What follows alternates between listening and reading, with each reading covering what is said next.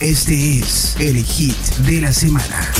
Así es, el hit de la semana de Now Music Radio por 90 y 2000 es el podcast. Y vamos a hablar sobre una canción, una gran canción que yo sé que ustedes conocen muy bien. Y hablando justamente del tema de los, de los Foo Fighters, quisiera yo tocar esta canción para que la escucháramos todos y habláramos sobre ella porque hay muchísimo tema de esta canción que lleva por nombre Everlong.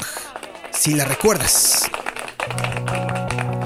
Si la recuerdas, si la estás escuchando ya de fondo, Everlong de los Foo Fighters. Bueno, pues ¿qué hay con esta canción?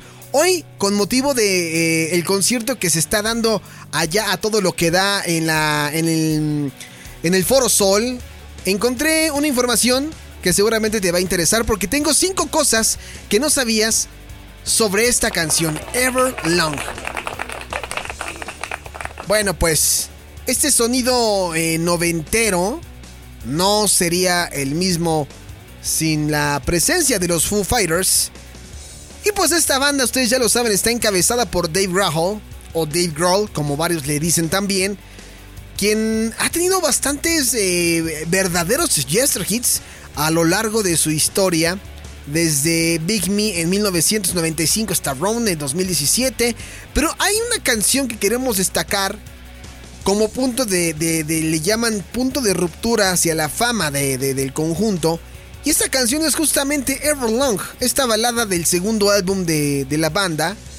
Consiguió poner pues a los Foo Fighters en el punto de mira como un conjunto relevante y no solo como la formación creada por el que un día fuera el baterista de Nirvana. Pero bueno, estos secretos van enfocados primeramente a uno de los rumores de los que tanto se han hablado o de lo que tanto se ha dicho en Radio Pasillo. Hoy lo vamos a desmentir porque no, Kurt Cobain no tiene nada que ver con el tema. Y es que aunque mucha gente pues ha asociado la canción de Kurt Cobain y a sus hábitos con las drogas, la verdad es que el tema no tiene nada que ver con, el músico. Esa canción fue escrita, eh, la, verdad es que fue escrita en uno de los peores momentos de Dave Grohl. Y lo estaba yo leyendo hace rato y, en verdad uno se entera de cosas. Detrás de una canción puede haber 10.000 historias. Pero esta que leí en verdad me, me dejó pensando, ¿no? Fue de los peores momentos en la vida de Dave Grohl las navidades de 1996, porque Dave estaba durmiendo pues en un saco de dormir en la casa de un amigo y se acababa de divorciar de Jennifer Youngblood, quien era fotógrafa, lo cual pues le provocó que se quedara sin casa.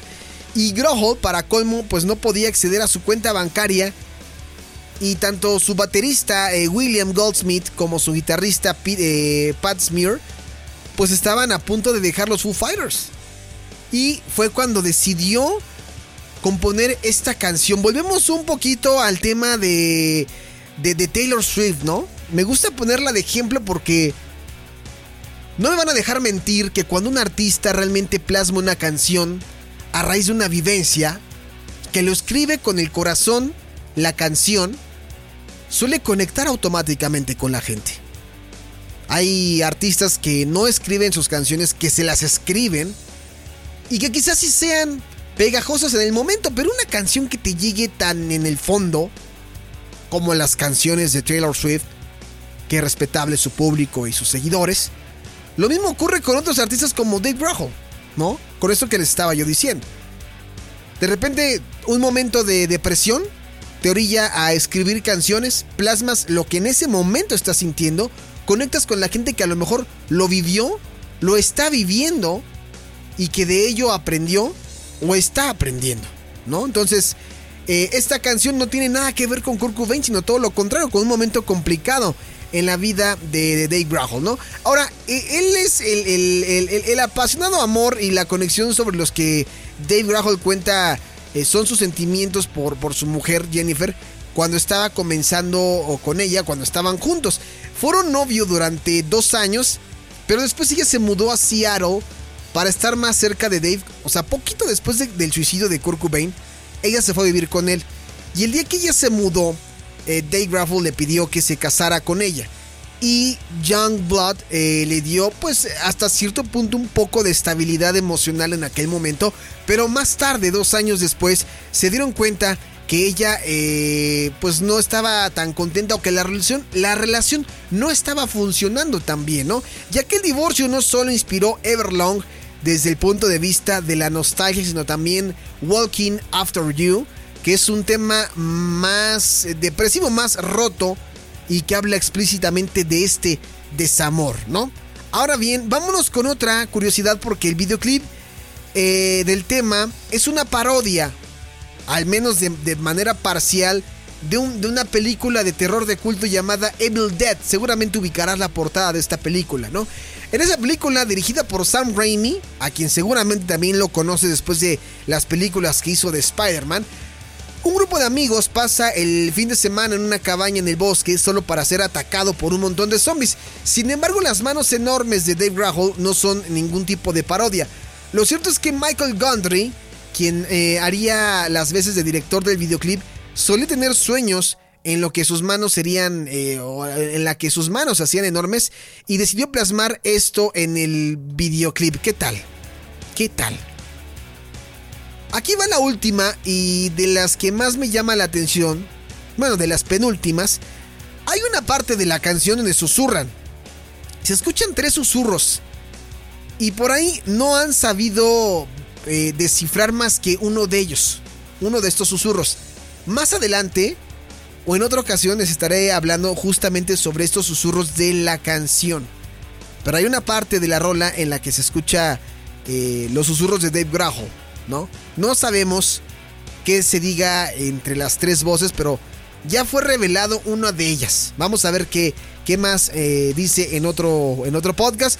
Pero, pero por lo pronto me quiero ir con la última curiosidad de esta canción Everlong, porque es una canción favorita por eh, un artista, bueno, no es un artista, más bien es un conductor llamado eh, David Lederman. Seguramente ya has escuchado hablar de él.